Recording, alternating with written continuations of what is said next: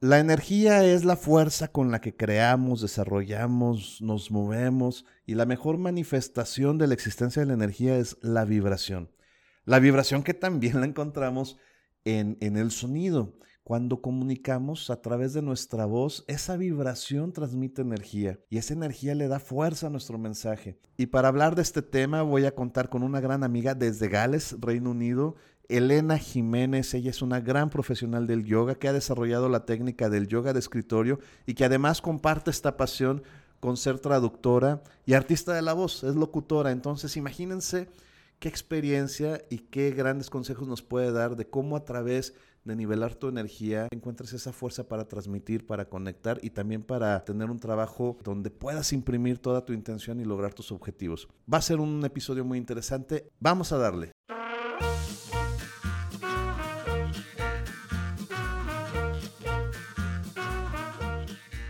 Aprendemos a hablar desde muy pequeños, pero nos toma toda una vida aprender a comunicarnos. A pesar de vivir cada día más conectados gracias a la tecnología, nos cuesta mucho trabajo generar vínculos sólidos con los demás donde las ideas fluyan de forma constructiva. Comunicarte efectivamente es la habilidad más importante y útil que puedes desarrollar como líder, emprendedor, gerente, director o dentro de tu círculo personal y familiar. Este es un espacio donde encontrarás alternativas para que las palabras sean tus mejores aliadas y logres cosas extraordinarias. Quiero que uses a tu favor el poder de tus conversaciones. De tus conversaciones. Enciende tus oídos. Bienvenida, bienvenido.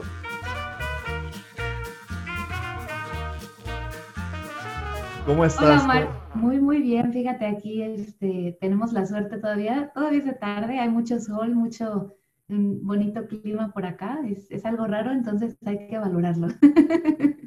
Bueno, sí es raro, ¿no? El, paisaje que nos imaginamos de esa zona siempre es nublado, siempre es como, como nostálgico. Oye, y, como latina, como, como latina, porque eh, Elena es mexicana, ¿de dónde eres? Bueno, nací en la Ciudad de México, eh, y pues viví toda mi vida prácticamente ahí en la Ciudad de México. Ya después me, me, fui a vivir, a, estuve viviendo en Cardiff, luego viví, regresé a México otra vez, viví en Chiapas y luego me regresé al Reino Unido, viví en Bristol y ahora vivo en, en Gales. sí, pero soy de la, de la Ciudad de México, de ahí nací. Imagínate, para, para un latino acostumbrado al sol, que bueno, la Ciudad de México a veces está nublado, pero eh, cambia, ¿no? Cambia. Y bueno, vamos a hablar de este tema porque todo influye en las emociones, en tu estado de ánimo y al final todo eso influye también en cómo te desempeñas y te comportas con los demás. Absolutamente. Y algo tan, tan banal como el clima tiene muchísimo que ver ¿eh? también porque, por ejemplo, lo que comentabas ahorita de, de la parte de la traducción y de la locución, precisamente eh, el efecto que tiene la temperatura del cuarto también tiene mucho que ver en la relajación muscular de tu cuerpo, ¿no? Y eso pues influye demasiado. Por ejemplo, en el ámbito de la locución, siempre que estoy, digamos que en días de calor es muchísimo más fácil lograr el desempeño pues más activo, como que uno se siente más relajado, la voz fluye más fácilmente. Pero cuando estamos eh, prácticamente en estos días de frío, donde está muy oscuro, o sea, ahí sí notas inmediatamente el efecto que tiene cuando calientas tu cuerpo, tu voz, previo a, la grabación, ¿no? Entonces, súper interesante, no nada más eh, todos los aspectos que forman parte del ambiente eh, determinan y tienen seguramente su influencia eh, a muchos niveles emocional, activo, energético, de productividad también. Es súper interesante. Yo quiero empezar con una pregunta. En el tema del trabajo de un líder, de un gerente, de un director, emprendedor, y me voy no nada más a eso, sino la mamá, el papá, que, tenemos una función de, transmitir, de proyectar, de influir en otra persona para que algo se logre. Eh, ¿cómo, ¿Cómo logras, desde toda la experiencia y el conocimiento que tienes, cómo logras generar esa energía internamente para que tu mensaje, lo que quieres proyectar, sea congruente e impacte en otra persona? Mira, es súper interesante, ¿eh? Es, me encanta tu pregunta, Omar. Algo que yo siempre, y esto lo he vivido mucho como madre, ya sabes, eh, tengo dos hijos pequeñitos, chiquititos. Y creo que la clave principal que, respondiendo a tu pregunta, ¿cómo logras ese impacto? Yo creo que siempre viene desde la coherencia y desde el ejemplo. Entonces, eh, volviendo al tema de los hijos, ¿no? Cuando uno trata de decirle cosas a los hijos o trata de comunicarles una idea o decir, por favor, haz esto, por favor, los niños son expertos y en, identificar cuando los padres son o no coherentes. Y yo la misma analogía lo hago, eh, por ejemplo, en una oficina ¿no? de trabajo. Cuando nosotros queremos eh, influir positivamente en las personas o generar algún tipo de impacto, yo creo que la primera cosa que tenemos que hacer tiene que ver contigo misma, ¿no? Con, con trabajar contigo mismo y ser el ejemplo que quieres ver. Entonces, eh, esto está totalmente ligado, obviamente, desde el yoga, pues lo abordamos con temas de autoconocimiento, de mindfulness, porque precisamente para influir en otros y para poder tener un impacto, necesitas primero entender tú, eh, por ejemplo, cómo es tu estilo de comunicación, cómo te manejas, cuáles son tus maneras de pensar, qué cosas limita, qué limitaciones tienes, qué ideas te, te digamos, que te producen entusiasmo, qué idea, o sea, todo eso es como un proceso de autoconocimiento y descubrimiento personal que, que, empieza por ahí. Yo siempre digo, empieza por el ejemplo y sé tú lo que quieres ver en los demás, ¿no? Entonces yo creo que esa es una parte que, que se puede trabajar muchísimo desde todos los niveles.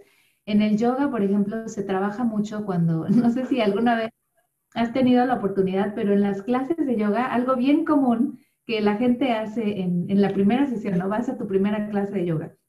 Y algo súper común que la gente hace es que todos están viendo al demás. están viendo cómo hacen los demás su postura, ¿no? Y algo que me acuerdo siempre, lo primero que te dicen en la clase de tu primera clase de yoga es no veas a los demás, obsérvate a ti mismo. Ese es tu principal punto de referencia. Y entonces yo te digo lo mismo, como gerente, obsérvate a ti, qué, qué imagen estás proyectando, qué idea, o sea, eres una persona que transmite entusiasmo, eres una persona que transmite seguridad, eres una persona que transmite miedo, o sea, ¿cuál es, qué es, qué es aquello que tú transmites con tu ser, con tus palabras, con tu cuerpo y, y hasta con tu voz, ¿eh? porque tu voz transmite.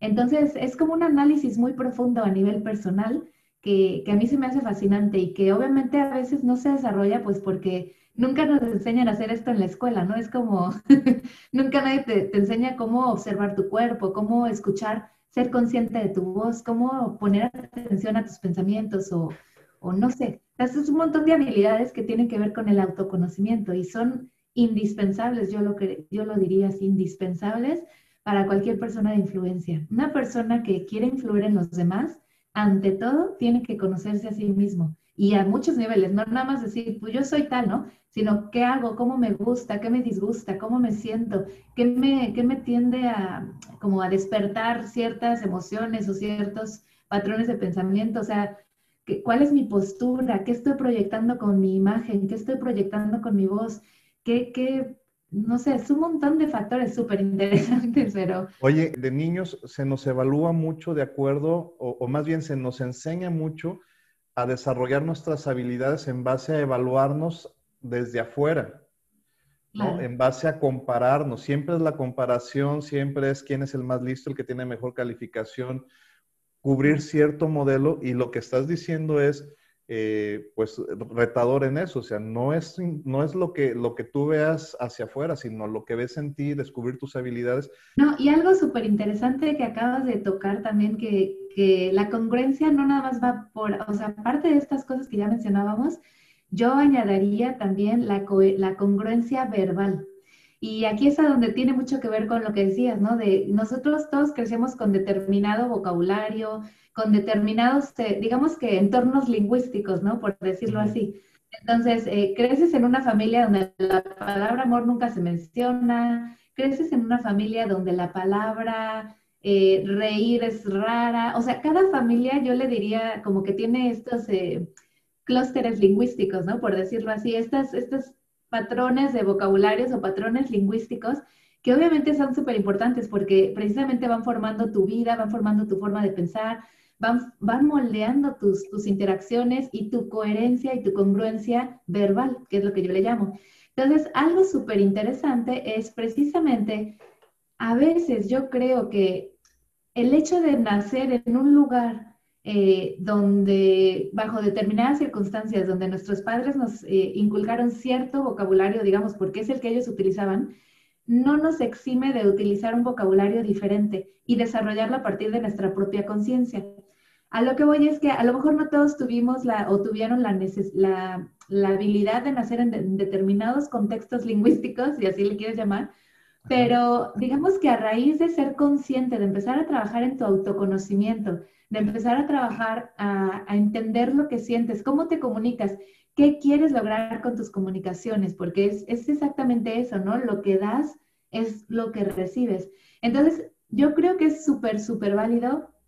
No importa la, edad ni, ni, ni, el background, como le dicen ahí, eh, con el que hayas crecido, ¿no? Creo que la conciencia y el desarrollo de esta, de esta habilidad de comunicarte de, con las palabras que tú quieres transmitir y hacer llegar a otros, se puede aprender.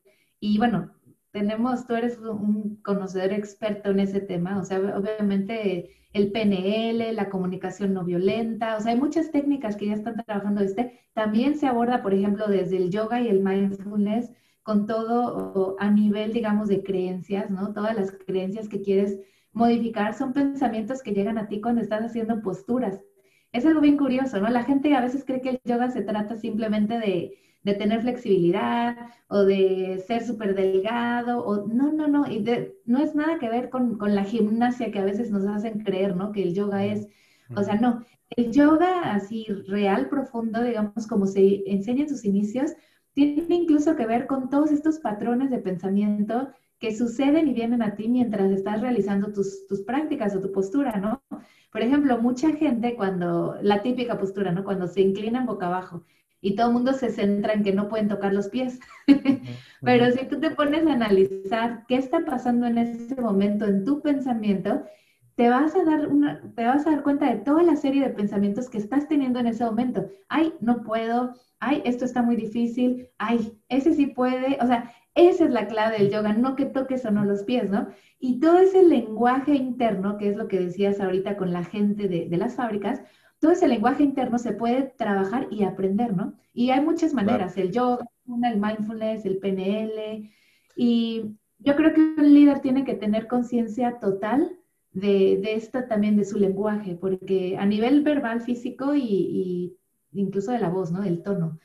Eh, para que poder conectar con su gente. No sé si tú, eh, yo creo que sí ya lo mencionaste, Tony Robbins, a mí me encanta la manera en que él ha logrado, digamos, acercarse a la gente, porque digamos que utiliza un lenguaje fuerte. Y yo creo, y cuando yo la, primera vez que lo escuché hablar en inglés, primero me desconcertó, ¿no? Era como, oye, utiliza muchas malas palabras, muchas groserías, y yo decía, uh, o sea, fíjate mis juicios, ¿no? Lo, primero que la mente eh, captó fue ese juicio, en lugar de seguir, ¿no? Entonces yo dije, a ver, dale oportunidad, dale oportunidad, escucha, escucha, y al final me terminé enamorando de sus, de sus clases, de sus...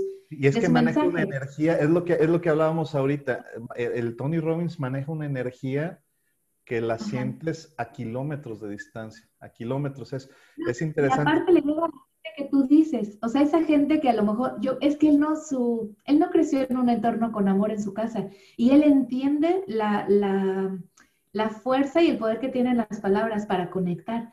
Entonces, él utiliza el mismo lenguaje de la gente con la que quiere comunicar precisamente para llegar a ellos. Esto no podría, Súper interesante. Oye, y es que esto es, es, uno de los temas que a mí me gusta mucho eh, explorar y, hacer conciencia en, gerentes y líderes. Cuando uno comunica no se trata de uno, se trata de la otra persona. Claro, uno tiene sus intenciones, claro, tú tienes que, tú quieres lograr algo, pero cuando, cuando ya te decides y, y tienes que comunicar, ya no se trata de ti, se trata de cómo vas a hacer que la otra persona eh, se involucre y te compre al mismo nivel un, mensaje. Entonces tienes que ser muy estudioso de sus necesidades, de sus emociones y lograr hablar en su idioma, porque si no, no llega el mensaje, ¿no? Preguntarte algo, cuando tú haces un trabajo de locución, ¿qué tanto, por ejemplo, entiendes esta parte? Que tú tienes que hablar de un comercial o a lo mejor un mensaje corporativo o algo, tú le vas a hablar de algo que ni siquiera es algo que a ti te interesa a lo mejor, ¿no? pero tienes que comunicarlo y conectar con otra persona que va a escuchar tu voz, que esto, esto lo, lo, trabajas, me imagino, ¿no? Sí, fíjate que hay una, hay una clave. Bueno, primero a mí me gusta, normalmente trato de trabajar solo con marcas o mensajes que quiero promover, porque para mí es súper importante poder conectar, ¿no? Con esa parte. Eh, obviamente hay cosas que, que, no puedo conectar, pero tengo que hacer, ¿no? Pero hay un eh, marco de referencia, o sea, al final es parte de la congruencia. Tú no puedes, no puedes promocionar algo que va en contra de, de, algo que es profundamente tuyo, ¿no? De tus valores y tus creencias. Sí, no, y me han contactado muchas empresas ¿eh? que, que, querían que hiciera comerciales, por ejemplo, de tabaco. A mí no me gusta y no quiero promover eso en la vida nunca. Entonces, eh, no juzgo a quienes eh, fuman, pero simplemente yo no conecto con ese mensaje. Entonces, nunca voy a promover algo de eso, ¿no? Ni aunque me pagaran millones, porque no. Pero, pero, digamos que hay otras marcas como más neutras y obviamente, pues uno como locutor tiene que ser totalmente imparcial en ese sentido. Y aquí la palabra clave sí se trabaja muchísimo y es la empatía. Digamos que lo que nosotros nos enseñan, eh, por ejemplo, en los cursos de locución profesional y todo eso, Tú no puedes hacer una locución si no te puedes poner en los zapatos de la persona que te está escuchando. Entonces, se trata de, por ejemplo, yo cuando grabo los comerciales que hago, siempre me imagino quién es el oyente, quién me está, quién lo va a escuchar, qué, cómo puede estar sintiendo, si es joven, si es adulto, qué tipo de necesidades puede tener. O sea, es como ponerte en los zapatos de esa persona eh, y ver, por ejemplo, desde ahí hablarle porque no puedes hablar así como siendo tú, pues si no, no sería locución. Claro. Tienes que ponerte en, los zapatos de la persona, del oyente, y, desde ahí, desde ese espacio, conectar con la voz, ¿no? Es súper bonito, súper interesante. Y, esto me lleva al tema en el que eh, te estás especializando y estás generando una, una técnica padrísima. Eh, el tema del yoga de escritorio. Y, lo quiero hablar dentro de, dentro de algo que es muy importante para quienes tenemos funciones de liderazgo dentro de las compañías, que es mantener la energía, mantener la vitalidad, mantenerte siempre a tope. Dicen por ahí que el, líder no se puede dar la, opción de mostrarse eh, como agotado frente, frente a su equipo, ¿no? Porque todo lo transmites. O sea, si el líder es el primero que se empieza a rendir, pues el equipo va, va atrás de él. Y mantener la vitalidad, mantener la energía, mantener los, los niveles altos de vibración, eh, es un reto. Por esto este tema del yoga de escritorio a mí me encanta. ¿Cómo se te ocurrió? ¿Cómo llegas a esto? ¿Qué, qué, cuál es tu propuesta? Pues mira, eh, a mí me surgió como de manera muy natural porque, eh, como sabes, también soy traductora. Entonces, dentro del área de la traducción, hubo un congreso por ahí de marzo en el cual me invitaron a participar para dar precisamente temas de bienestar, de mindfulness y yoga para traductores. Y esto fue pues a raíz de que los traductores pasamos muchas horas sentados frente al monitor, frente a la computadora. Tenemos, eh, ¿cómo le llaman? Los deadlines, ¿no? Las entregas de, Las fechas de entrega. Las fechas de entrega súper, súper marcadas. Eh, interactuamos con un montón de personas y todo eso es muy desgastante o puede ser muy desgastante si no lo sabes manejar. Y no solamente a nivel físico, ¿no? del hecho de estar literalmente horas frente a la computadora y escribiendo es muy desgastante, pero también a nivel mental. O sea, estar respondiendo correos, tratando con clientes, eh, organizándote con otros traductores, lleva muchísima actividad. Entonces, toda esta conciencia a mí, digamos que yo experimenté como traductora de, de estas jornadas largas que a veces me aventaba trabajando, pues yo siempre, digamos que de manera natural empezaba a incluir en mi rutina mis pausas activas, ¿no? Como yo le llamo, de, yoga y de mindfulness, no sé, ejercicios de respiración, ejercicios de meditación de un minuto, ejercicios de, de, meditación de cinco minutos, movimientos de muñecas, movimientos para la espalda, movimientos para ayudar al cuello. Entonces, como que era algo que yo tenía muy integrado en mi rutina y de alguna manera, ya sabes, cuando sientes que lo haces tú, pues se te hace tan normal que, no te das cuenta que no todos lo hacen. Entonces, cuando me invitaron estos colegas, eh, este congreso de traducción, pues me, digamos que tuve por ahí unos talleres online que resultaron ser todo un éxito. Y ahí fue cuando me di cuenta, dije, híjole, es que esto hace mucha falta, ¿no? O sea, el tener estas pausas activas realmente cambia no nada más tu estado anímico, sino también tu mentalidad y tu productividad durante el trabajo, ¿no? Entonces, está comprobado que, que, el cerebro únicamente puede trabajar de manera concentrada por 120 minutos, que son dos horas. Entonces, para poder mantener la concentración, necesitamos darle esas, esas, esas dos horas, bueno, esas pausas cada dos horas al cerebro, precisamente para poderlo mantener activo y despierto, ¿no? Porque si no, pues pasa como cuando estás tratando, no sé si te ha pasado, cuando estás a punto de dormir y estás muy metido en un libro y estás, quieres acabar la página, pero te estás cayendo de sueño y, y sigues leyendo el mismo renglón como 10 minutos. Te regresas. y no entendiste nada, ¿no? Y es lo mismo, es lo mismo en el trabajo. Entonces al cerebro le tenemos que dar esas pausas eh, cada dos horas y al cuerpo es todavía más, es cada 20 minutos, ¿no? En teoría, desviar la mirada del ordenador, de la, de la, computadora, cada 20 minutos también, pues por la salud visual. Entonces, todo esto fue prácticamente lo que me empezó a como a decir, bueno, es que hay una gran necesidad de poder traer esto no nada más entre los traductores, ¿no? Sino todas las personas que trabajamos desde casa o que pasamos pues muchísimo tiempo sentadas. Necesita, nuestro cuerpo necesita un poquito más de conciencia corporal, de, mayor movilidad. Y eso, te lo juro, Omar, o sea, tiene una repercusión totalmente evidente en tu productividad, en tu estado de ánimo, en cómo te sientes, en la manera en que interactúas con tus clientes. O sea, no es lo mismo estar todo el tiempo así sin hacer una pausa a de repente tuviste una, una, pequeña sesión de para, no sé, ayudar a tu espalda a mejorar la postura. O de repente le das un masaje a tus muñecas o, o no sé, te vas al cráneo para evitar dolores de cabeza, etcétera, ¿no? Ya tienen muchísimas aplicaciones y yo creo que sería indispensable eh, que todas las personas lo hagan realmente. Por eso es un proyecto que me da muchísimo ánimo y ilusión promover, porque este, este proyecto de pausas activas, ¿no? Eh, yo creo que eso es lo que necesitamos durante el día. Pausas activas y mindfulness. Y, ayer decías algo que lo voy a retomar aquí nada más para hacerte una, pregunta. Eh, que escuchaba, escuchaba la entrevista que tenías con eh, Poncho. Poncho, con Poncho.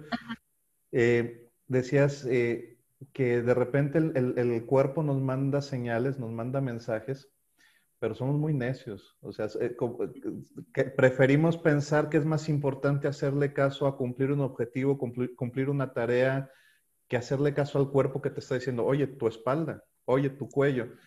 Y lo que me gusta es que a través del yoga de escritorio lo que tú das es una pausa que no nada más tiene que ver con la concentración, sino también atender a tu cuerpo, eh, hacer conciencia y eso te recarga la energía, ¿no?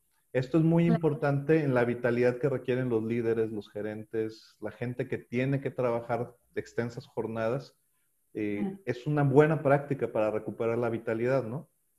Claro, no, y hay muchas, eh, trato de dar, por ejemplo, técnicas muy, muy breves, o sea, teniendo en cuenta que esto es una pausa de trabajo, o sea, no es así como hacernos nuestra clase de yoga de dos horas, ¿no? Es una pausa de cinco o diez minutos y en esas pequeñas pausas prácticamente lo que promuevo es esa conciencia corporal que te va a ayudar a, generar la vitalidad. Hay muchas técnicas que el yoga nos puede dar, incluso la meditación y el mindfulness, que son súper fáciles de aplicar porque a través de la respiración puedes, por ejemplo, lograr cambiar tu estado de vitalidad a disposición.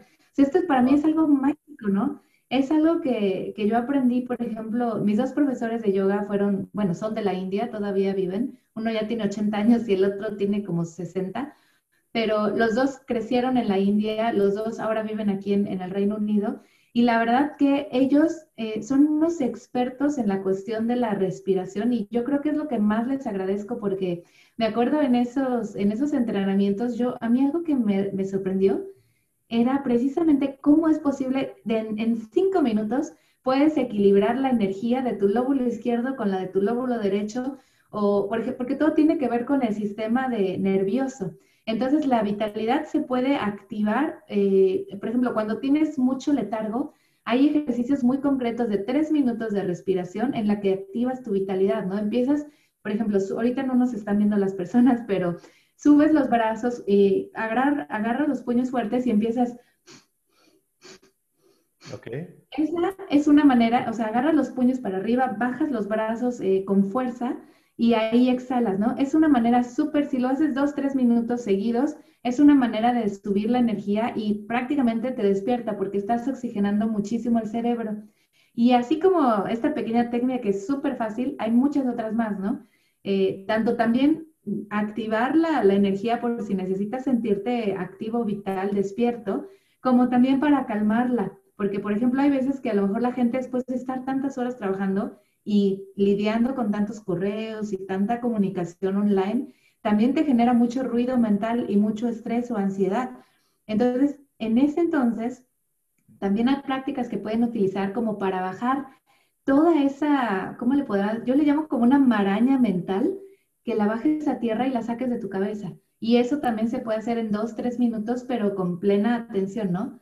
Entonces son, yo creo que son técnicas que todos deberíamos conocer y como dices tú, desde los estudiantes que, que yo me acuerdo cuando yo estaba en la universidad hace 10 años, o sea, eran grandes, ¿eh? Las desveladas, eh, grandes las, las horas frente a la computadora. Y bueno, ahora como traductora y todo, también, aunque hace mucha diferencia el tener estas pausas activas, ¿no? De, de traer el yoga, el mindfulness, y, no sabes, o sea, es abismal. Es, es, algo muy... Es, apasionante. Mira, yo ahorita estoy, estoy estudiando unos temas de, de neurociencias y bueno, es que da, el tema para preguntar y seguir platicando. Desafortunadamente no, no, no, no hay mucho tiempo, pero ahorita que mencionas eso, solo quiero, quiero dar un, dato. Eh, el, cerebro no descansa nunca, se mantiene trabajando.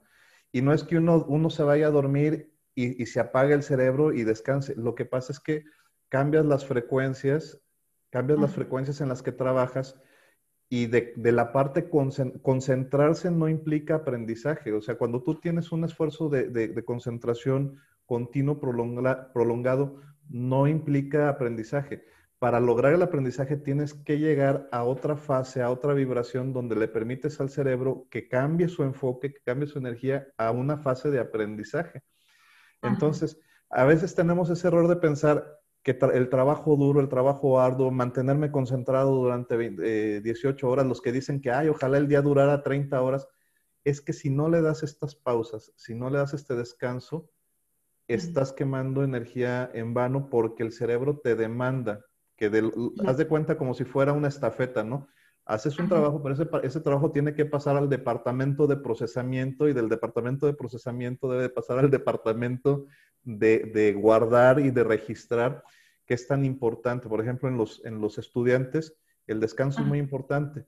¿Y qué pasa con los estudiantes? Pues que se les, se les dejan cientos de tareas, se les sobrecarga y todavía cuando ya llegan a la adolescencia o que, o que estamos chavos, pues buscamos cualquier espacio para desvelarnos y la fiesta, ¿no? Son hábitos que creo que debemos de cambiar para, para potenciarnos, para, para hacer la mejor, eh, sacar lo mejor de nosotros, ¿no? Hay un libro que yo creo que te va a encantar eh, y a tu audiencia también, se llama Dormir inteligentemente.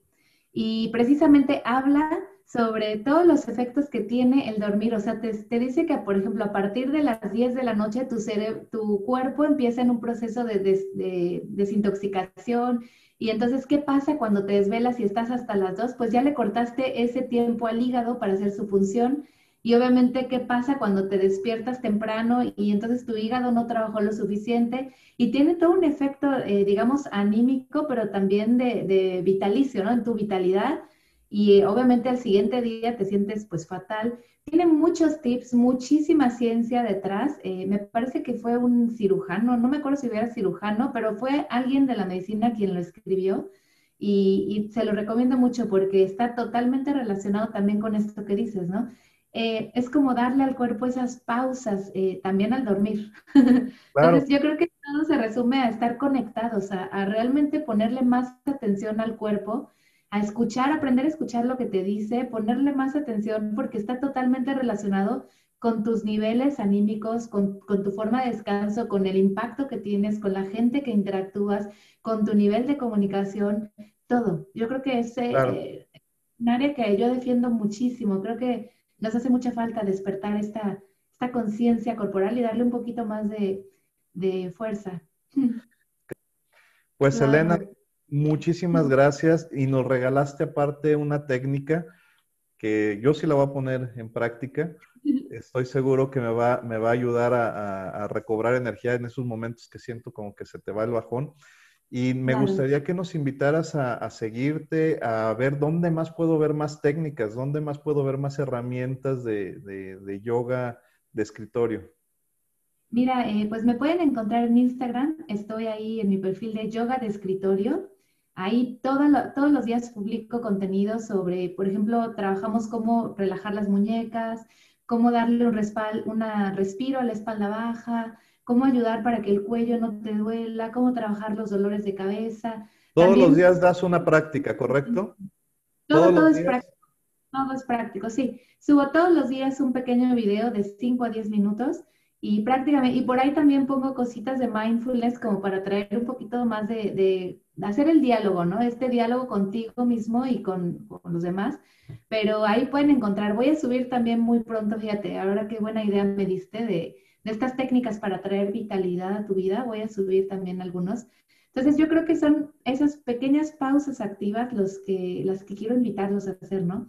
Y ahí pues nos podemos encontrar, cualquier cosa, si, si tienen ideas, me escriben un mensaje directo y yo con mucho gusto las veo, me foco, me centro en desarrollar más contenido y sí, porque creo que es algo que tenemos que incorporar muchísimo en nuestra rutina de trabajo, ¿eh?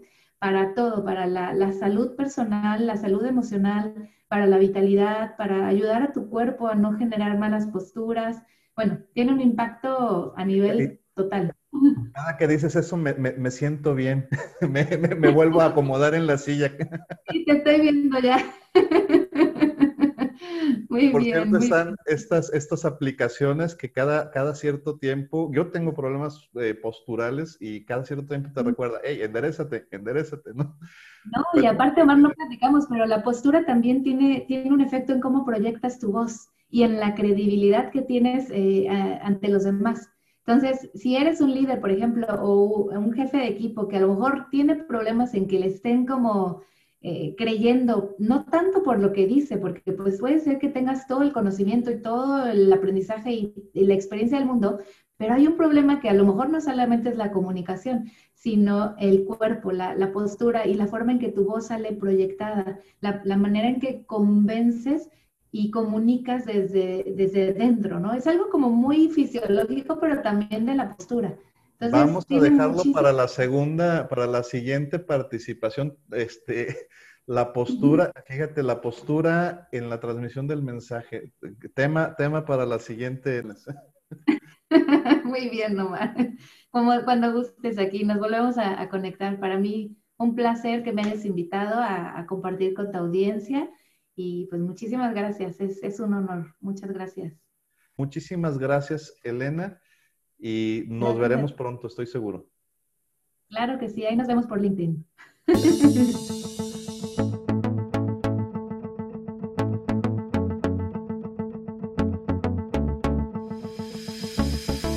La calidad de tu vida y de tus relaciones dependen de la calidad de tus conversaciones. Todo lo que hacemos, nuestros pensamientos, ideas, nuestros hábitos surgen a partir de las palabras. Y hoy has descubierto cómo usarlas a tu favor. Soy Omar Esquivel y te espero en la próxima emisión para continuar con este aprendizaje, pero por lo pronto no tienes excusa para empezar a transformar tu mundo hoy. Recuerda que tienes el poder, el poder de tus conversaciones. Hasta la próxima.